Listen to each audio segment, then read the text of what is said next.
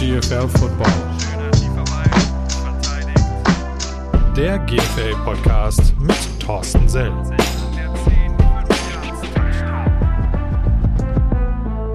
Hallo und herzlich willkommen zu einer neuen Folge This is GFL Football, präsentiert von New Yorker, der Irima GFL 1 und GFL 2 Podcast mit mir, Thorsten Sell. Und heute zu Gast bei mir Coach Ini Umana von den Berlin Adlern. Und ich muss zugeben, äh, der einzige Gast oder der erste Gast, auf den ich mich überhaupt gar nicht vorbereitet habe. Ähm, nicht, Überhaupt nicht, überhaupt nicht. Äh, okay, äh, ich den Zettel rüberschieben nochmal? Nein, brauchst du nicht. Okay. Der, der einzige Grund, warum ich mich nicht auf diesen Podcast vorbereitet habe, ist äh, der folgende, dass, äh, dass wir beide wunderbare, sehr, sehr lange Stunden äh, im Bus schon miteinander auf Auswärtsfahrten verbracht haben. Äh, das heißt, im Grunde genommen kenne ich deine, deine komplette Footballgeschichte. Zumindest bin ich der Meinung, dass ich deine komplette Footballgeschichte kenne. Oh. Ähm, und ich möchte unbedingt äh, noch überrascht werden von irgendwelchen Geschichten, die ich, die ich eben noch nicht kenne. Ähm, aber fangen wir einfach mal ganz vorne an und dazu fällt mir als erstes eine Geschichte ein. Jedes Mal, wirklich jedes Mal an genau der gleichen Ampel in Berlin, wenn wir auswärts nach Berlin gefahren sind, sei es zu den Adlern, sei es zum German Bowl oder sonst irgendwas. Ja, hier, dit, dit ist Wedding. Da bin ich groß geworden, genauso wie die Boatengs. Erinnere ich mich da richtig? Ja, du erinnerst dich richtig. Und zwar auch mal auf dem Weg, wenn wir zum German Bowl ging oder natürlich wenn zu den ja. anderen in den Sportpark. Ähm, tatsächlich, ja, das ist äh, so naheliegend war meine Heimat oder der Bezirk, in dem ich groß geworden bin. Ja, das wäre ich und auch noch ein bisschen stolz. Wohne da zwar schon eine ganze Weile nicht mehr, äh, guck immer wieder, wie es so aussieht, aber ja, tatsächlich, da sind immer schnell wieder Heimatgefühle hochgekommen.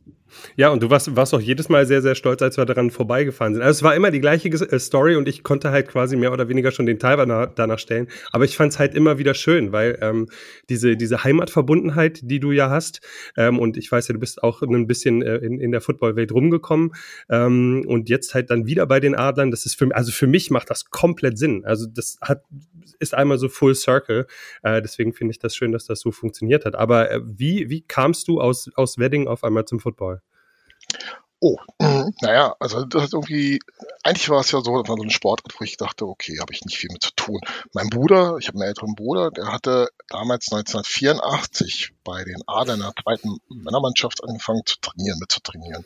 Ähm, hat mich mitgenommen, zum Gucken. Wir haben uns mal ein Spiel auch angeguckt von der damals ersten Mannschaft und ähm, ich fand das totenlangweilig. das war nicht mein Ding. Ich fand einfach scheiß okay. Regeln, scheiß Wetter, scheiß Langeweile. Ähm, auf jeden Fall kam, war es dann so, dass ich dann das immer im Hinterkopf hatte. Dann zufälligerweise mein damaliger bester Freund kam mit der gleichen blöden Idee, Football anzufangen. Und ich dachte, ja, ja, alles klar. Und äh, irgendwie sind wir dann da hingeraten und hatten uns dann informiert, wann das erste Training beginnt. Es war dann im Herbst 85. Und meine ersten Erfahrungen waren, scheiße, Kondition, Laufen. Ich habe davor Fußball und Hockey gespielt, aber nicht in dem Rahmen. Boah, also war, halt, stopp, du hast Hockey gespielt? Ja, jetzt traut man mir nicht mehr zu, ne? Ich, Feldhockey, original Feldhockey? Feldhockey, genau. Kragen hoch, Feldhockey? Ja, das ist die feine Gesellschaft Weddington. oh, Verzeihung, entschuldigen Sie bitte. Nein, äh, auch das weiß ich gar nicht mehr, wie ich da reingerutscht bin. Ah, nee, das wurde über die Schule angeboten, genau. Und äh, war eine Sportart, die ich äh, auch wieder relativ schnell abgelehnt habe. Oder abgelegt habe. Abgelehnt Bevor, ist gut. abgelehnt und abgelegt.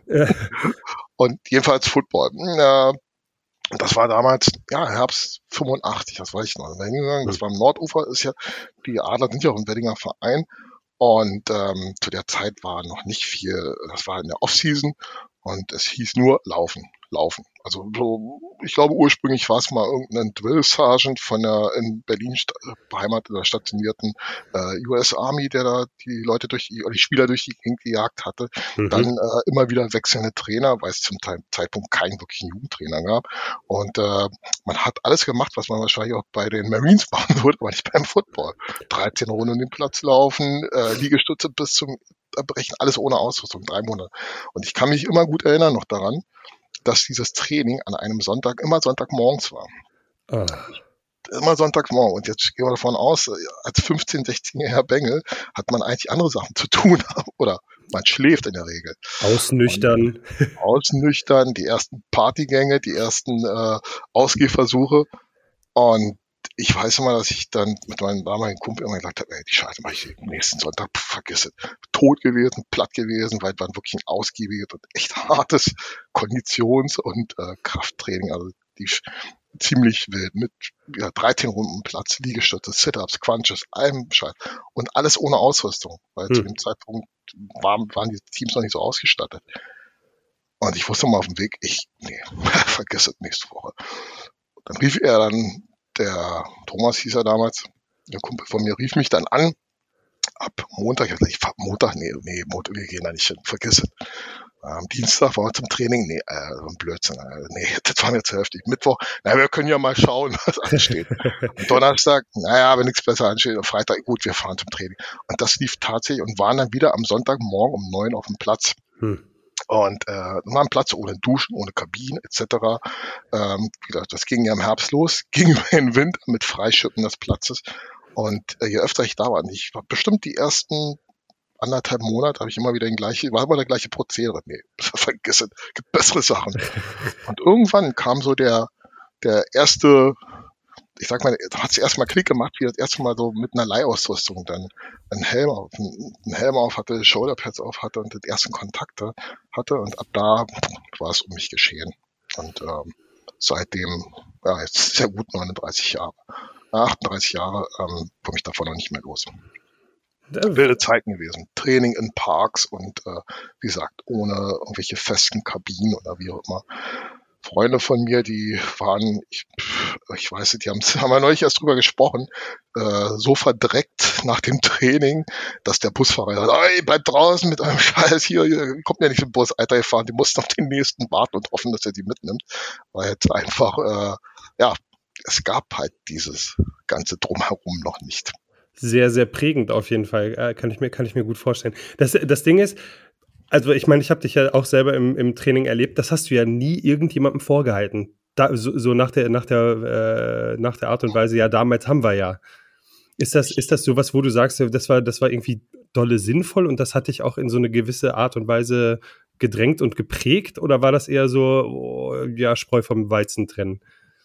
Nein, also es war wirklich, ähm, ich werde ja, ich gehe mal ein bisschen noch auf die Frage hinaus oder erweitere die mal, ja. ähm, weil ich ja vorhin gesagt habe, dass wir mal ein regelmäßiges Veteranentreffen haben oder auch ich auch mit auch mal viel mal Kontakt auch mit mit meinen mit meinen Freunden und und auch Spielern in Braunschweig und Mitspielern haben und man immer sagt, mal die Vergleiche, äh, das gibt ja den einen der sagt, ey, wenn ich die heutzutage sehe, so die Spieler, äh, die würden wir alle, ich sage, nein, die würden uns mhm. definitiv, äh, wir waren, wir waren vielleicht genauso kräftig, ja. langsamer, technisch um einiges schlechter. Ja. Ähm, einen gewissen Unterschied würde ich tatsächlich noch machen, und zwar war die Leidenschaft. Ähm, vielleicht, weil es auch einfach viel schwieriger war, an alles heranzukommen. Mhm. Ja, es gab kein YouTube, wo man sich Trainingsvideos anguckt. Ne? Äh, eine, sich eine Ausrüstung zusammenzustellen, zu kaufen, war erstmal ein Riesenvermögen, ist heute immer noch teuer, aber damals war halt fast immens das war schwierig, da diese Summen, da, die man aufgerufen hat. Man hat mhm. immer mit einer gebrauchten äh, Ausrüstung angefangen und es gab auch nicht diese Möglichkeit. Du hast ewig gewartet auf die Sachen und dann warst du stolz wie Bolle, wenn du ein paar Socken auf einmal in der Hand hattest. So ging's mir. Ähm, und diese Leidenschaft, die war natürlich noch ein bisschen anders, weil es halt nicht so einfach war. Aber ähm, ich würde nie jemand vorhalten, wir haben das alles durchgemacht und mussten den ganzen Kram und haben ganz ja. anders angefangen. Und ähm, das sind ganz andere Zeiten und ganz andere Voraussetzungen. Und äh, deswegen. Lustigerweise hatte ich die gleiche Diskussion, aber zu einem völlig anderen Thema, also nicht Sport, sondern äh, Musik. Ähm, da ging es um, um äh, Hip-Hop.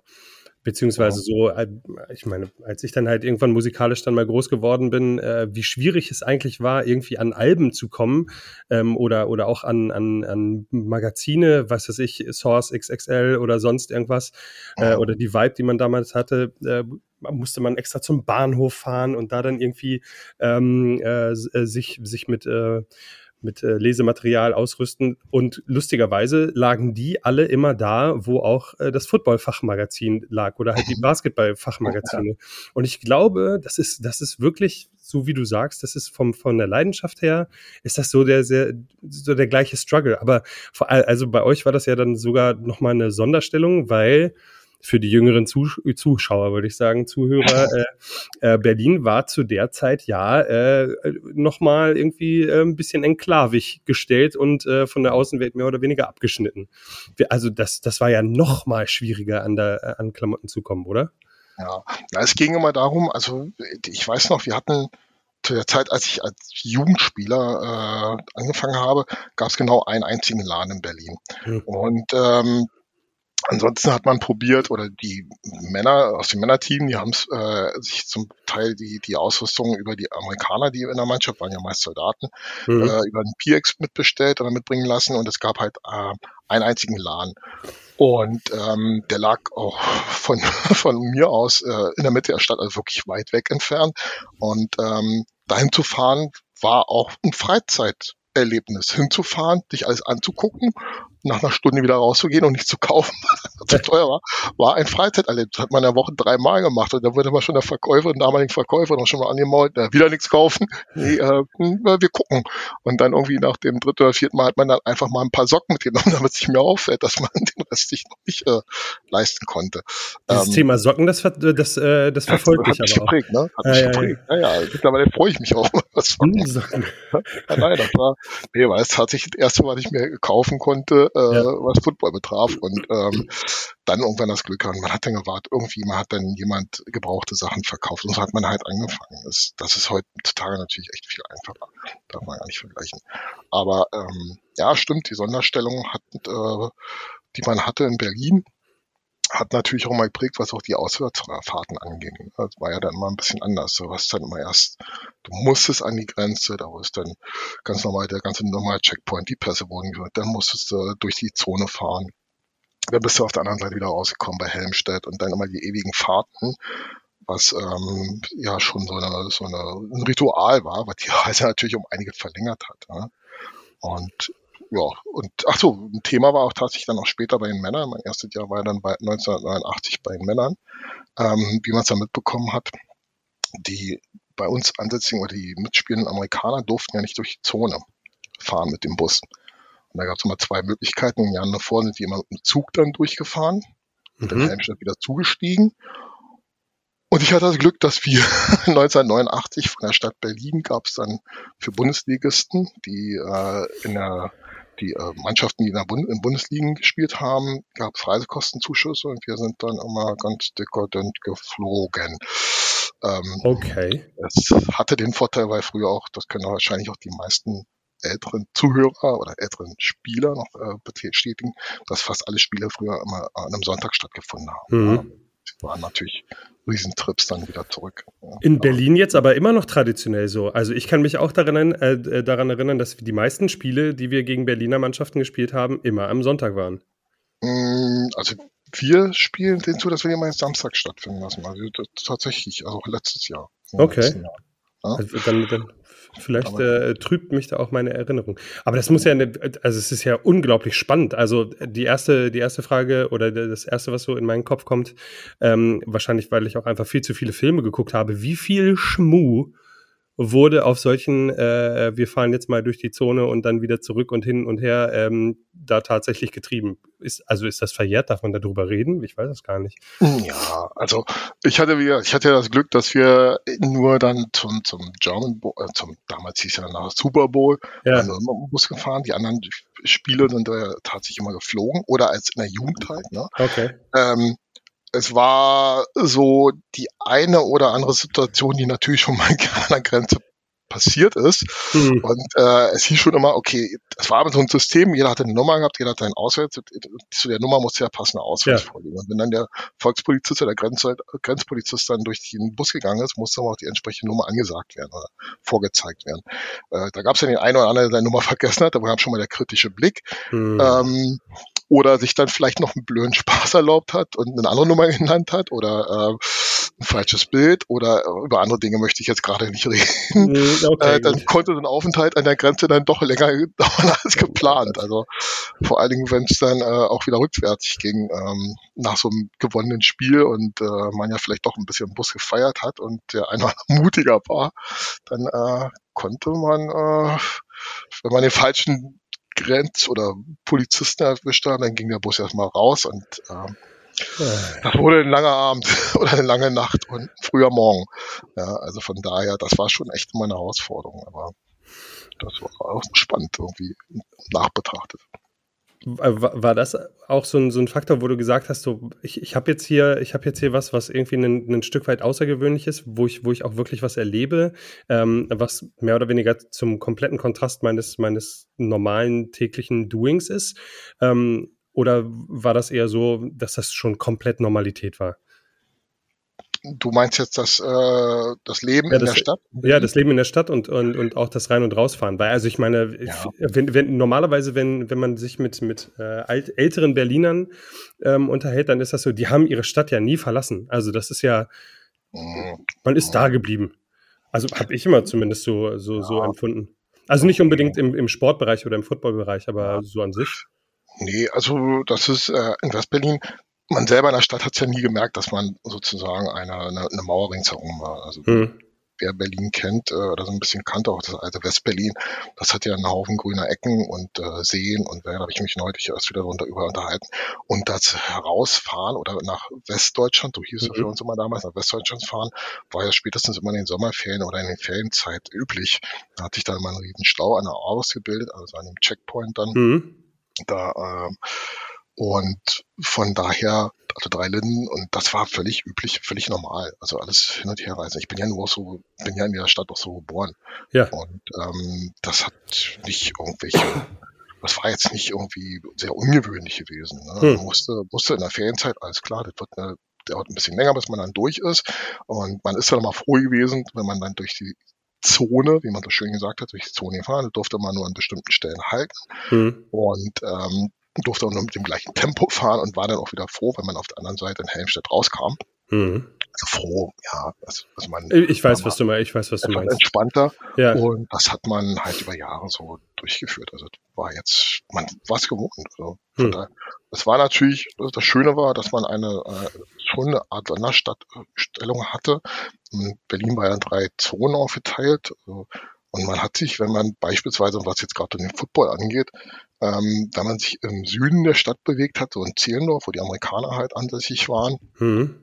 dann war das schon ein, ein ziemlich cooles Gefühl, wenn man Football gespielt hat. Ne? Da hat man mhm. dann mit Stolz eine Jacke getragen. Und ich erinnere mich, dass ich auch in, zu Jugendzeiten, wir auch Spiele gegen die Highschool durchgeführt haben, regelmäßig bis auf einmal richtig auf den Sack gekriegt haben. Mhm. Aber es war natürlich ein Feeling. Das war ein Footballfeld, da war eine Anzeigentafel, da war ein Cheerleader, da war Highschool. Das war so, hatte schon sowas wie äh, Friday Night Lights. Ich, so, ich mach mal ja? kurz den Fernseher an und spiele mit. ja, ja, so in etwa. Ja, das war schon, schon, schon, mit leuchtenden Augen. Ne?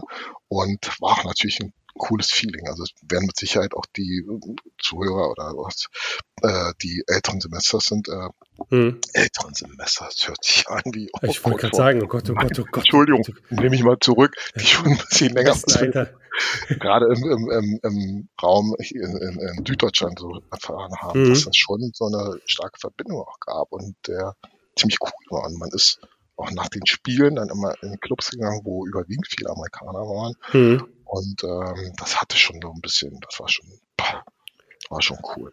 Ne, und wenn man, wenn man sich das dann auch nochmal anguckt ähm, mit, der, mit der Historie, also der Football-Historie der Stadt, ähm, ja. wenn es, wenn es halt diese, die, diese großen, oh Gott, wie hießen die? Ähm, Americans, äh, American Games? Ja, die American mit den, Games. Diese, äh, mit den, mit den, 1990, ja. Mhm. Genau, genau, genau. Ähm, das, das war ja dann auch nochmal was ganz Besonderes. Also ich meine, ja. da waren dann zum ersten Mal NFL-Teams in, in Deutschland, die da aufgelaufen sind. Und wirklich hautnah. Also das war, das war für uns, war es immer, man muss dazu sagen, das erste war 1990, aber zwischen Kansas City und damals äh, Los Angeles Rams. Mhm. Das war so das erste äh, Spiel.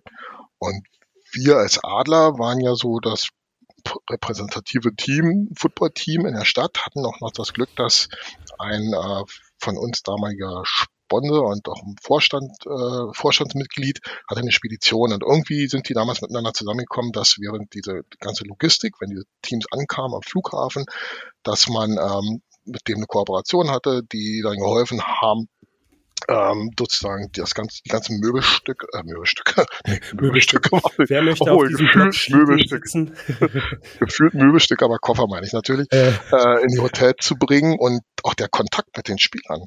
Äh, es gab einige von uns, die haben dann als als ähm, die waren als Fahrer mit eingeteilt oder als mhm. Kontaktperson. Mhm. Dann war das Training der Mannschaft immer auf dem Maifeld. Da hat man dann praktisch die ganze Woche da auf dem Maifeld verbracht und ist dann mit den Leuten in Gespräch gekommen. Und ähm, ich bin nicht der große Autogrammjäger, muss ich ganz ehrlich sagen. Ähm, hatte aber das Glück, Leute kennenzulernen wie, wie Richard Dent von den Bears, den Defense-Heiler, Mike Singletary persönlich kennenzulernen. Oh mein Gott. Ja, meine, ähm, meine, meine Helden, meine, äh, meine 85 Bears. Das ja. also ich muss es ja zugeben, ich habe es ich hab's noch nie zugegeben. Ich bin, ich bin ja als Bears-Fan groß geworden. Von ja. daher Richard Dent damals ja auch äh, äh, ähm, Super Bowl MVP. Ja. Ähm, und Mike Singletary, das war, oh, oh, das waren, ja, Helden. Es, war, es waren wirklich Helden und man stand daneben und äh, umgekehrt noch, dann noch die, den 49ers in dem Jahr, hm. die dann, äh, das war 1991, als sie da waren, vorhin als Steve Young, Jerry Rice, also das war schon, das war schon das war schon, also ich, das, das sind Dinge, von denen ich äh, immer noch träume, nein, nicht träume, aber immer noch gar nicht fast kann ich sie eigentlich erlebt habe. Ja. Weil man sieht, wie schwierig das mittlerweile wäre, in Kontakt zu kommen. Hm. Und äh, all die, all, all die Leute, ich, das, das war, ich glaube, im einen Jahr war Minnesota gegen Buffalo da und dann war ich eingeteilt, hat man als, als Runner nannte man das. Mhm. Im Olympiastadion war die Technik noch nicht so weit und äh, habe an der Sideline gestanden beim bei den äh, Minnesota Vikings musste jedes Quarter mal hoch die Statistiken abholen wieder, oder nee, koordinieren damals, weil noch ein paar Jugendspieler, die waren mhm. unter, äh, zu koordinieren, dass die mal die zusammengeschriebenen Statistiken runterbrachten und an die Sideline und du stehst dann da und stehst dann tatsächlich so neben dem Dolman, Chris Dolman, Defense End damals auch so. Ich habe damals schon die Line gespielt und es war schon eine ziemlich verrückte Zeit.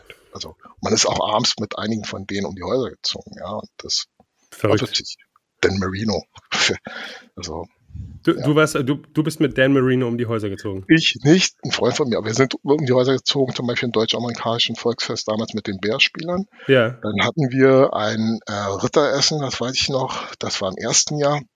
Da war Kies von Horn da, äh, Richard, ba äh, hieß er, Ernest Beiner von ja. den Philadelphia Eagles, weil da waren einige Spieler auch da, die mit präsent sind. Und das war einfach cool. Das war das hatte, das war schon, die waren super entspannt. Ja. Die waren wirklich super entspannt. Also im, im, Zweifel ist das ja auch so, dass die, dass die ja zwar in der, in der Szene mit Sicherheit äh, bekannt waren, aber dann halt ja. eben darüber hinaus eben nicht. Nee, das, das nicht. Aber die Resonanz in den Stadien war natürlich echt fantastisch. Also bei dem, ich glaube, bei dem Bears 49er Spiel 91 war das ja. Olympiastadion mit 70.000 mhm. 70.000 Zuschauern, echt fast ausverkauft. Das war schon Wahnsinn. Das war eine Riesenstimmung. Also das hatte echt, also es war eigentlich ja nur ein Freundschaftsspiel in Anführungsstrichen. Ja, also der, der, der Wunsch war schon da. Also gut, es war, gab natürlich noch viele Amerikaner, aber auch viele aus Westdeutschland, aus Süddeutschland, aber auch die viele Berliner und äh, natürlich alle Football-Fans und Spieler damals haben, sind nach Berlin gepilgert, um sich Spiel anzugucken. Das war ja nachvollziehbar. Und man sieht ja jetzt äh, nach dem, oder hat man ja bei dem Münchenspiel gesehen, also ja. das ist äh, nie so richtig abgeebbt. Ja, das, das, das ist halt eben so das Ding. Also äh, das, das sehe ich halt eben auch. Also wenn ich mit Menschen ins Gespräch komme ähm, und ich dann erzähle, was wir, was wir jetzt vorhaben, medial oder wie auch immer, ja. ähm, oder dann auch die, die Sprache auf die GFL kommen, kommt, ähm, also viele, viele Menschen, die NFL gucken, ähm, die sind gar nicht so wirklich richtig lokal interessiert an, an den Teams. Und ähm, da, da habe ich dann immer so das Gefühl, dass gerade so, so ähm, Städte wie Hamburg, gut, Hamburg keine amerikanische Besatzungsstadt gewesen, aber auch gerade so Städte wie Berlin ja eigentlich ein riesengroßes Potenzial dafür haben müssten, dann da halt richtig, richtig Schubrakete zu geben. Ähm, von, von außen betrachtet, ich habe mit dem, mit dem Timo Zorn da auch ähm, äh, drüber gesprochen, mit, mit Hamburg. Ähm, von außen betrachtet ist das immer so, wo, woher kommt, woher kommt diese, diese, diese Uneinigkeit, im, also nicht Uneinigkeit in, in, im Politischen, sondern eher die Uneinigkeit in ähm, eine große, eine große Mannschaft und dann richtig, richtig was reißen. Ja, naja, die Adler waren ja auch erfolgreich. Und äh, die mhm, bezogen jetzt auch. auf Berlin und ja, ja. die Mannschaften hier sind. Mhm. Ja, hat mich neulich erst jemand wieder gefragt. Also ist ja ein Riesenpotenzial. Ja. Äh, man muss halt so, so ein bisschen die Geschichte kennen bei den Adlern, äh, in dem Football in Berlin. Ähm, die Adler waren ja die erste Mannschaft, die sich gegründet haben 1979 mhm. und ähm, sehr erfolgreich gespielt haben, so peu à peu sich wirklich nach oben äh, äh ähm, gespielt haben, in jedem Jahr besser wurden und dann die erste Krönung mit dem, mit dem Super Bowl, äh, Schrägstrich German Bowl 87 in Berlin, wo übrigens das äh, Mondelstadion komplett ausverkauft war. Mhm. Also was, das, wenn man so alte Bilder sieht, wo die Leute in den Bäumen saßen, auf den Dächern und was nicht alles, und an einem Sonntag gespielt wurde, man, das wurden ja German Bowls oder Super Bowls immer bis 89 mal an Sonntagen gespielt. Traditionell traditionell sehr recht ziehend mit, mhm. äh, bis man irgendwann gesagt hat, na, man könnte viel mehr machen, wenn man es auf einen Samstag spielt. Ebenfalls, ähm, die Rabbits sind ja aus den Adlern entstanden. Das war ja, waren ja die ehemalige zweite Mannschaft, die irgendwann festgestellt haben, dass sie sportlich sehr gut sind. Dass sie äh, sportlich äh, sehr gut sind, ähm, nicht weiter aufsteigen konnten und dann sich entschieden haben, eine eigene Mannschaft zu gründen. So. Ähm, hatte am Anfang war es auch noch so, dass man da mal so ein bisschen ja, rübergeguckt hat, die zweite, dann ging es los, dass so man sich so gegenseitig auch Spiele abgeworben hat. Ja, irgendwann war es dann auch so, dass man eine Rivalität hatte. Mhm. Dazu kamen noch die Bears, die sich selber gegründet hatten, aber viele andere Mannschaften. Zwischenzeitlich gab es die Berlin Bandits, die Berlin Stars. Also da hat sich eine ganze Menge an, an Mannschaften gegründet. Äh, ich weiß jetzt gar nicht mehr, wie viel wir momentan hier in der Region haben. Ich glaube, wir sind bei sechs oder sieben Teams. Ähm, Jedenfalls zwischen den Adlern und Rabbits gab es immer eine gesunde Konkurrenz, sagen wir so. Hm. Äh, richtig brenzlig wurde es, 19, äh, als dann die ersten GFL-Spieler aufeinander, also jetzt, jetzt hier aufgestiegen sind, die Rabbits, da waren das recht heiße Partien, war übrigens auch einer der einzige, das war das einzige Mal, dass ich tatsächlich ejected wurde. Kann man jetzt ja mal so unter vier Augen sagen. Mhm. Ähm, warum Rüpel. nicht sprechen? ich, ähm, Laufendes Verfahren dürfen wir nicht nur. wir, wir wandeln noch seit 20 ja. Jahren rum.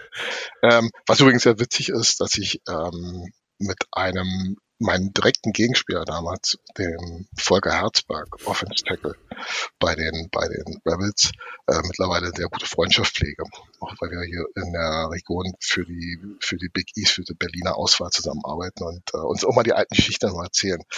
Ähm, jedenfalls kam es so zu einer richtig brenzligen Situation, war dann 1996, wo die Adler nach einer nicht so erfolgreichen Saison in die Relegation mussten und dann ausgerechnet gegen die Rebels. Mm. Man kann sich vorstellen, was das für zwei heiße Partien waren, die glücklicherweise die Adler dann für sich entschieden haben und zwischenzeitlich auch viele ehemalige Adler auch auf der Seite der Rebels spielten, auch in den mhm. Madison, glaube ich, war damals drüben und das war schon heiß ja. Aber man muss dazu sagen, ähm, es war eine, eine, man hat sich auf dem Feld schon ganz schön gegängelt und äh, es ging waren wirklich, ähm, na, hasserfüllt ist ein viel zu heftiger Ausdruck, aber sehr. Es war leidenschaftlich. Es war leidenschaftlich. Es war leidenschaftlich. Es war brennende Leidenschaft.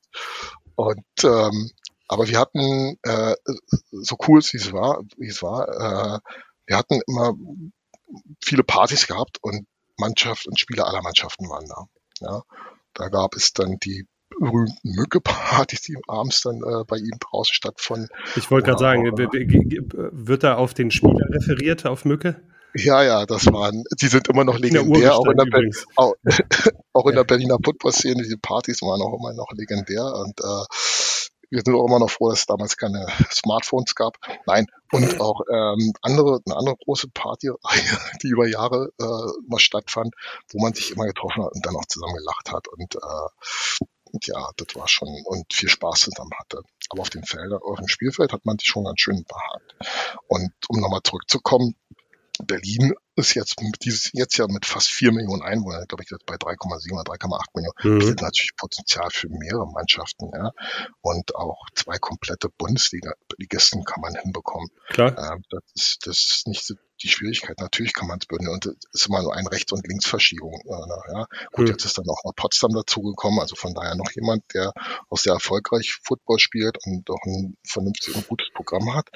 Ähm, aber das ist immer noch ähm, sehr, sehr, sehr, hat immer noch einen sehr, sehr, sehr sehr äh, gutes Footballpflaster. Wobei, wo, wo man noch zu sagen muss, dass äh, die, die Ausbildung, die Jugendprogramme, also bei den Adlers natürlich jetzt, das kann ich jetzt selber beurteilen, dass ein sehr gutes Jugendprogramm hat und aber auch bei den Reddits und auch Potsdam da gerade eine sehr gute Arbeit leistet und auch die anderen kleineren Vereine.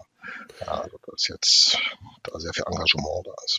Also ist, ist das auch wirklich tatsächlich merkbar und kommt das auch wirklich an, dass, ähm, dass gerade in dem Jugendbereich dann da so viel gearbeitet wird?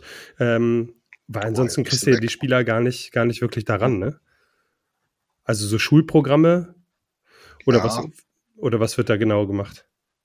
Ähm, es sind vom Verband werden Schulprogramme jetzt gemacht, in Zusammenarbeit mhm. mit der NSL.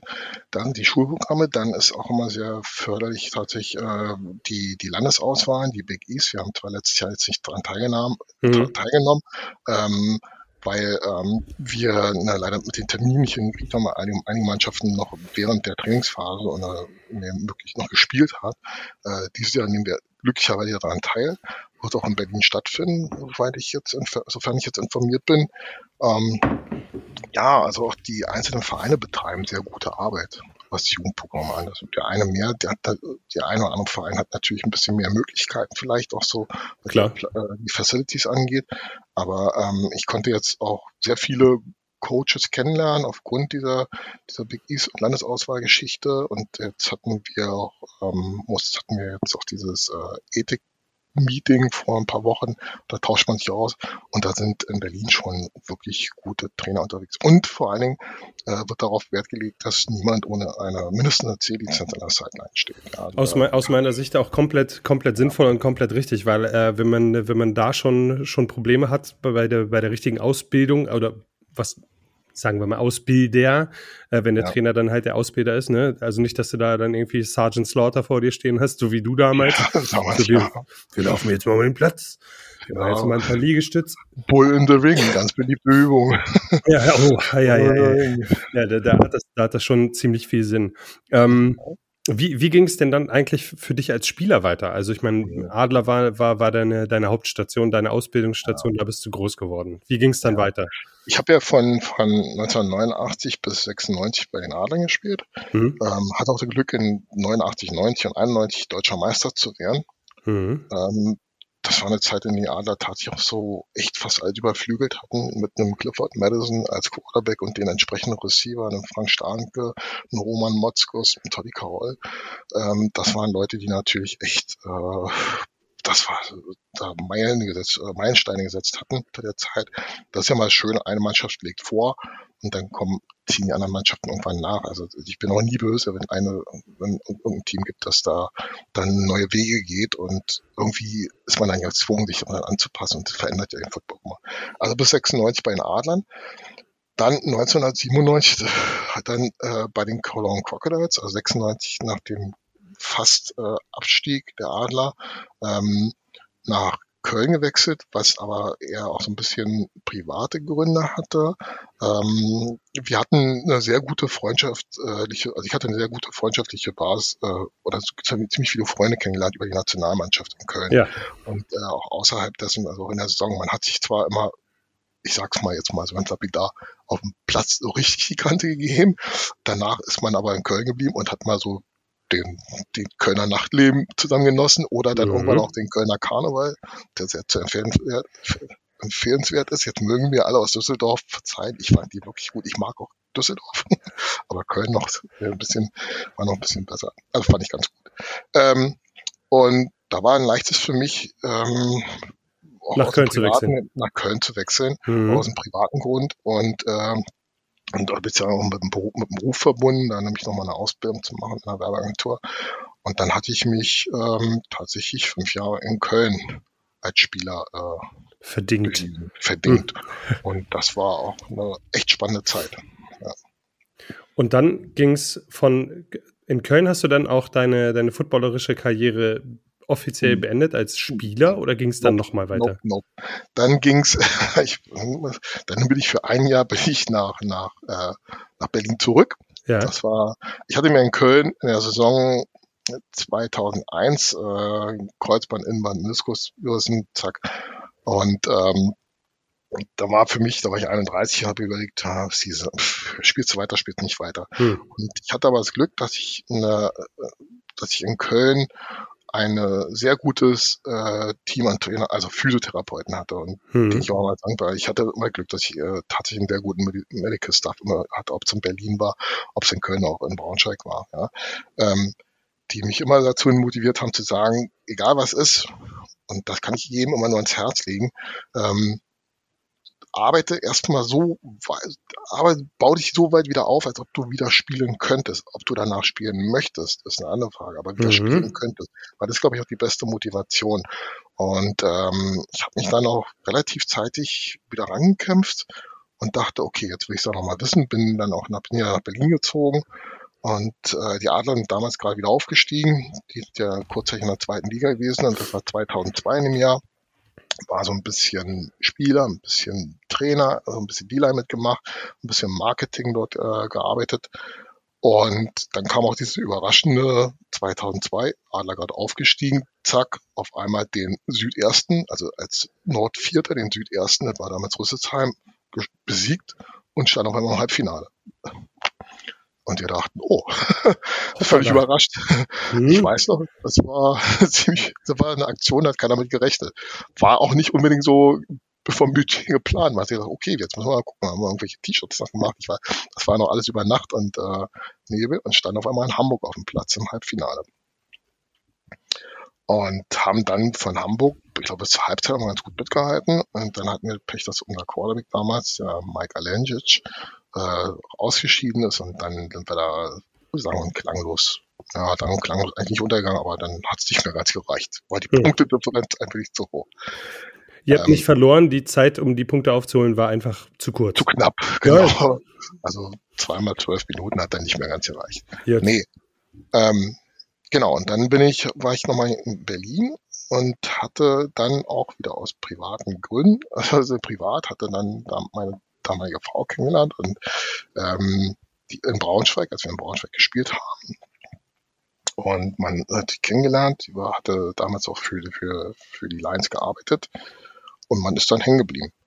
Und ähm, also hängen geblieben. Am Anfang immer noch ein bisschen gependelt, immer zwischen Berlin und, und äh, Braunschweig. Und da dachte ich mir, naja, eigentlich könntest du ja auch ähm, in Braunschweig spielen, oder der Vorschlag kam und treff dich doch mal mit dem, mit dem Troy Tomlin. Und äh, ich dachte, ja, gehst mal hin, triffst dich mal mit dem herzlichen Typen, mit dem entspannten Mann. Entspannter und, Mann. Äh, aber er hat mich überzeugt, also er hat mich überzeugt in seiner Art und Weise. Ich, ich bin tatsächlich jemand, der, der jemand schätzt, der hart arbeitet. Und äh, das ohne Frage, ist toll. Das ist ein harter Arbeiter und der ehrlicher Typ. Und das hat mich überzeugt zu sagen, okay, dann, dann spiele ich da und werde sehen, dass ich da eventuell meine Footballkarriere ausklingen lasse und habe dann nochmal 2003 und 2004 für, für die, darf ich jetzt New Yorker oder Braunschweig Lions sagen? Für die Lions. Braun für die Lions gespielt. Für die, Lions, Lions gespielt. gespielt. Für die Lions gespielt.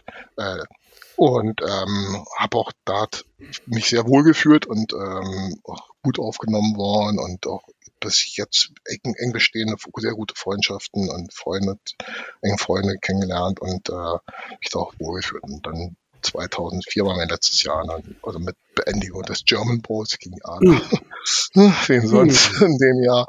Ähm, welcher, welcher, welcher jetzige Coach hat damals noch kurz vor Ende gefahren? Ah, ist auch äh, egal. Das ist auch egal. Ich, ah. wir, wir, ähm, wir reden nicht mehr drüber. Nein. Ähm, nee, und bin dann hängen.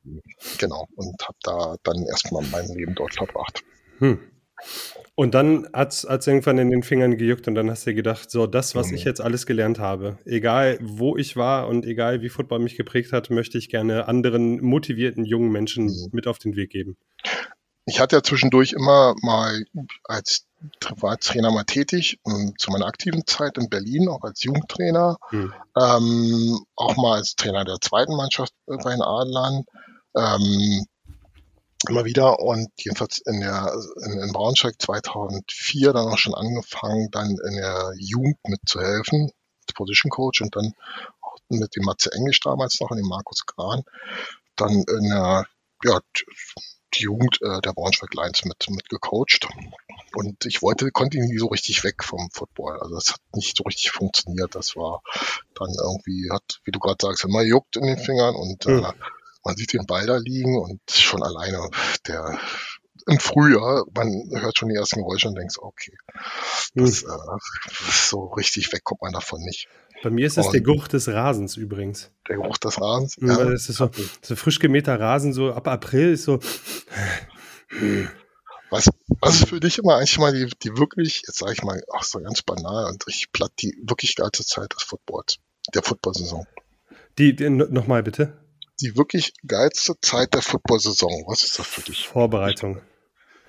Die Vorbereitungszeit, einfach, äh, weil man weil man da unglaublich viele Grundsteine dafür legt, ähm, wie die Saison laufen kann.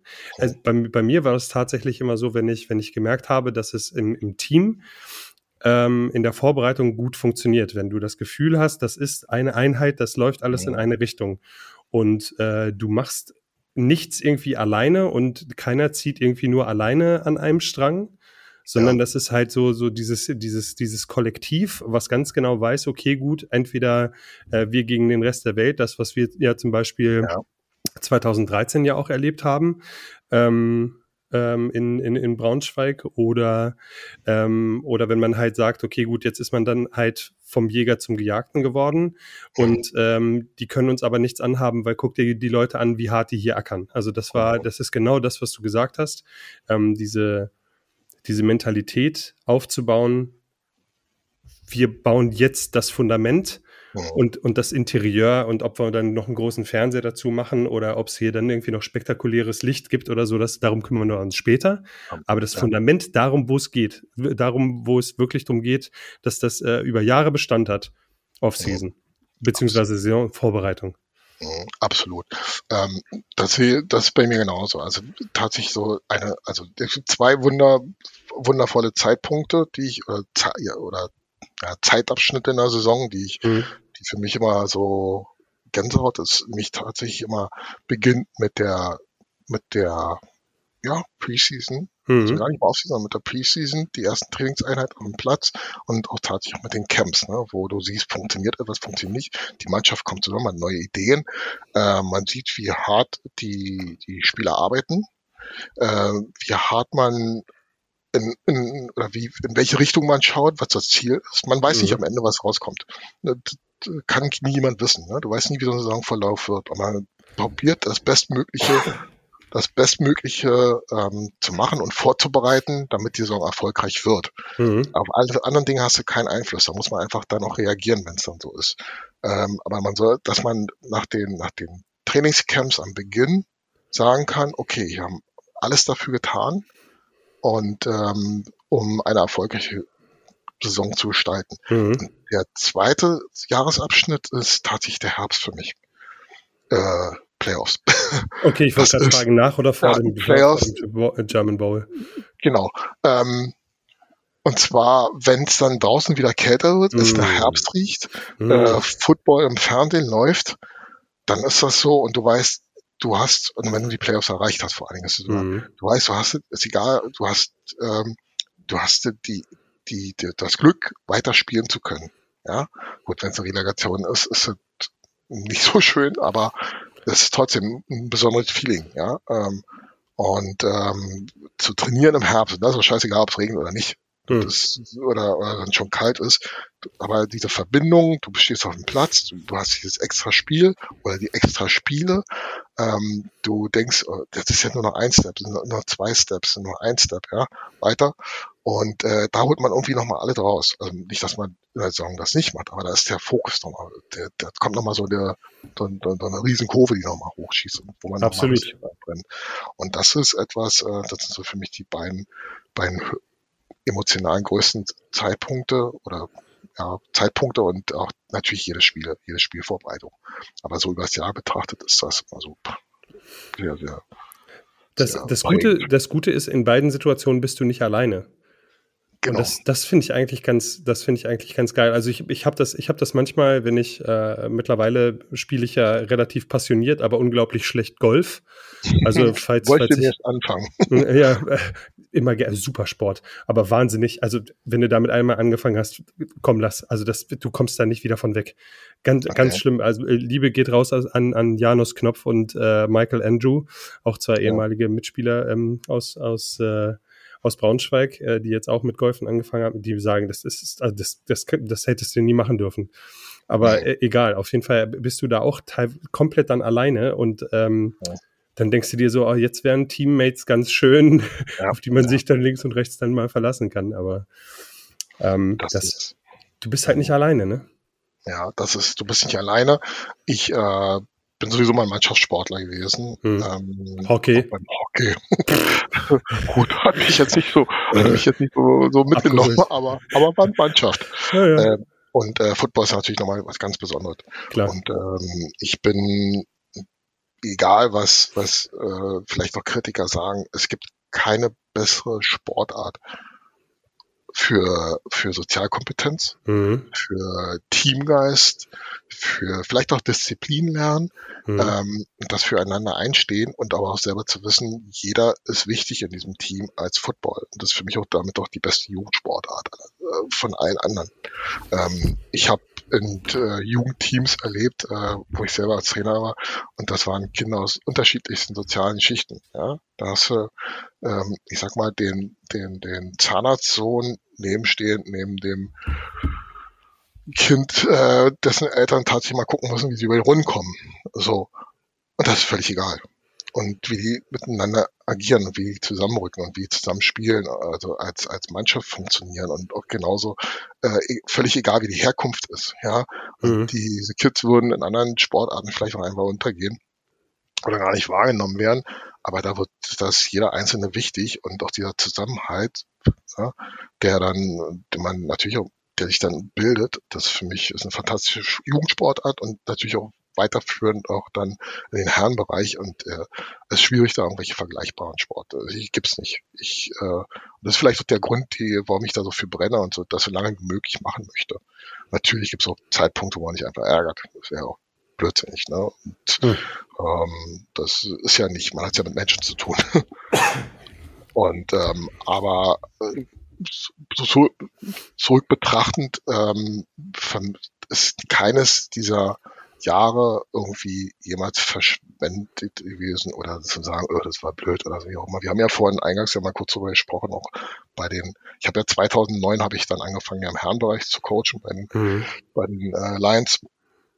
Und äh, da gab es natürlich auch mal eine Durchstrecke von zwei, drei Jahren, äh, auch eine relativ schlechte Zeit, ähm, wo man natürlich sagen würde, oh, da hätte man sich jetzt sparen können. Nee, auch da hat man ganz viel drüber gelernt wie man agiert, wie, was man vielleicht anders machen kann, ähm, wie Rahmenbedingungen, wie manchmal einfach Rahmenbedingungen ähm, völlig unabhängig sind, wenn die Mannschaft und der Geist oder diese Zusammenarbeit funktioniert, was man machen kann oder nicht funktioniert, was man daraus machen kann und welche Möglichkeiten. Äh, viel fürs Leben gelernt, viel für Coaching gelernt und deswegen bin ich auch dankbar für diese, ich sag mal Anführungsstrichen, schlechten Jahre. Und ähm, ja, und man lernt immer wieder dazu, tatsächlich. Also man lernt immer wieder dazu. Ähm, auch in jeder Saison, klar wiederholen sich bestimmte Dinge, aber man mhm. lernt immer wieder etwas Neues dazu. Und ähm, das macht das einfach so spannend. Und das kann, glaube ich, auch fast jeder bestätigen, der schon über so einen lang, äh, längeren Zeitraum coacht oder auch als Spieler. Ne?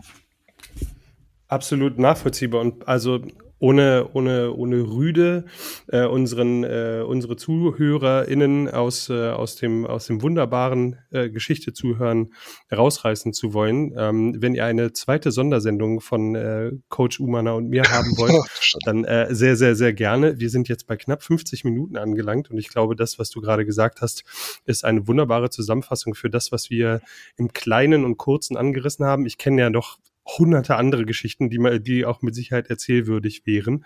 Ähm, ich glaube aber trotzdem, dass man es besser nicht zusammenfassen kann.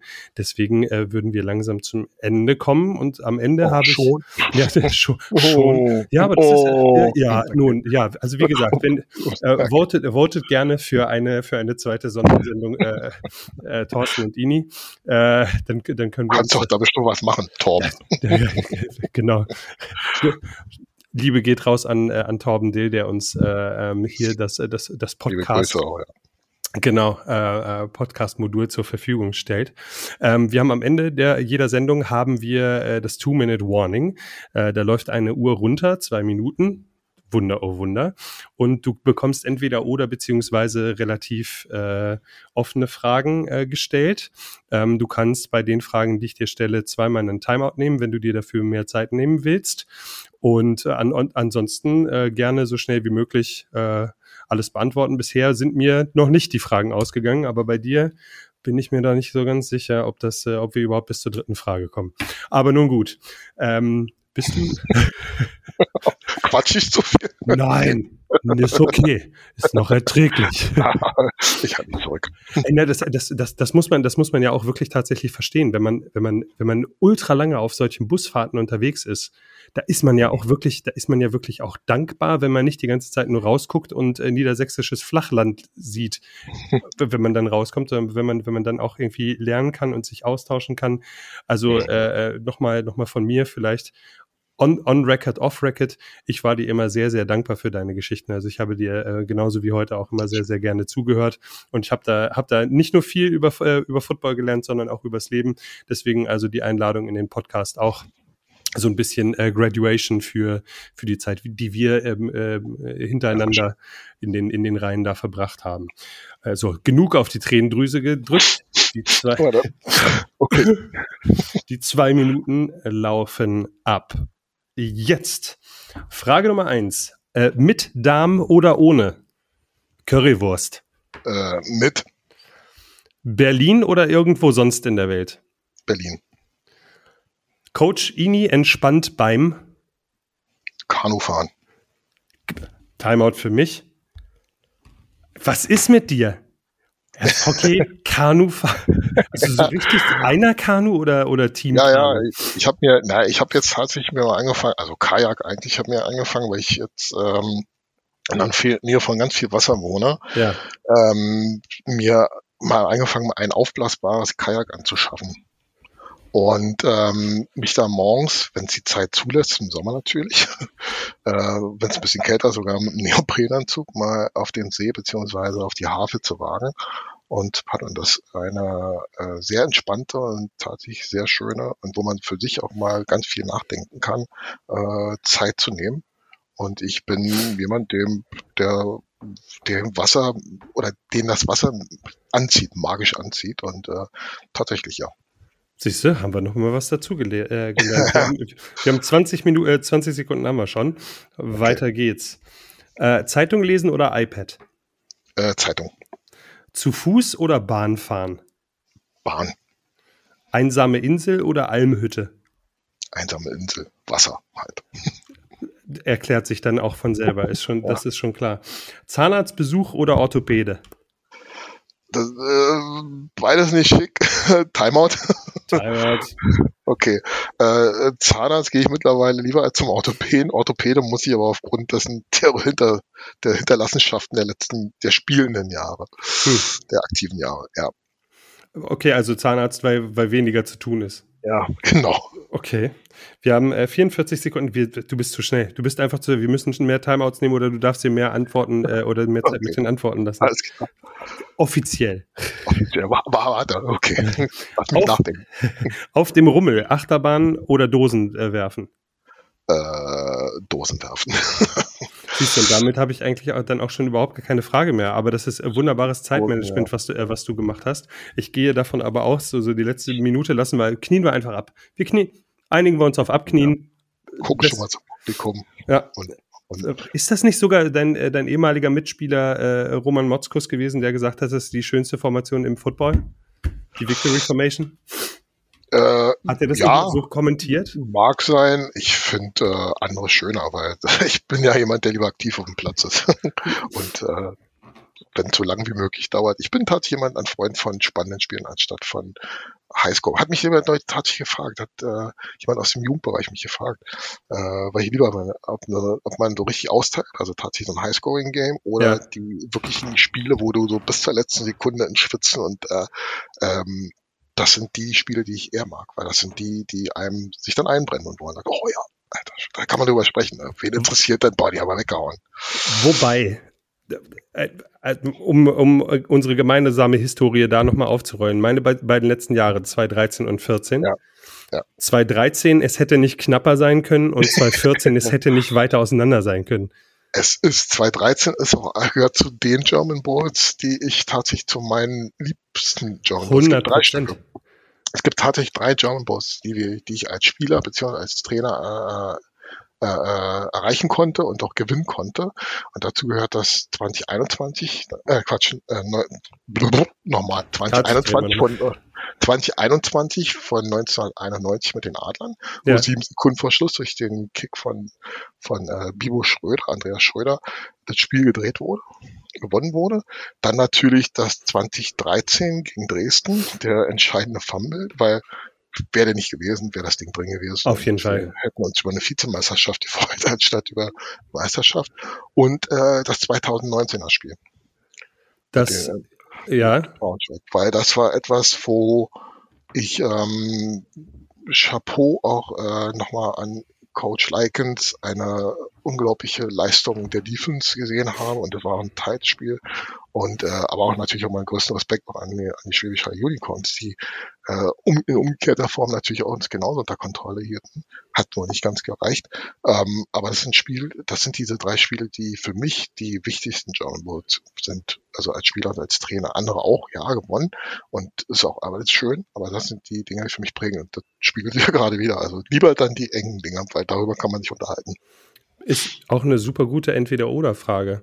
Die äh, wird gleich für den, für den nächsten Gast äh, notiert. Und äh, damit kommen wir auch zu einem wunderbaren Ende. Vielen lieben Dank, äh, Coach. Umana, für deine Zeit. Ähm, immer wieder gern. Wie gesagt, kommentiert gerne, ähm, lasst einen Like da, äh, lasst ein Abo da. Ähm, und wenn ihr der Meinung seid, dass wir nochmal eine Sondersendung machen sollen, äh, wo wir über, über alte Football-Geschichten erzählen, sehr, sehr, sehr gerne. Ähm, ich bedanke mich fürs Zuhören. Mein Name ist Thorsten Sell. Das war der GFL Football Podcast. Siehst du, jetzt bin ich schon, ich schon wieder übers die Tränen. sehr, sehr, sehr, sehr gerne. War mir, war mir ein, ein Vergnügen ähm, und ein, ein, ein Bedürfnis. Damit äh, wären wir raus.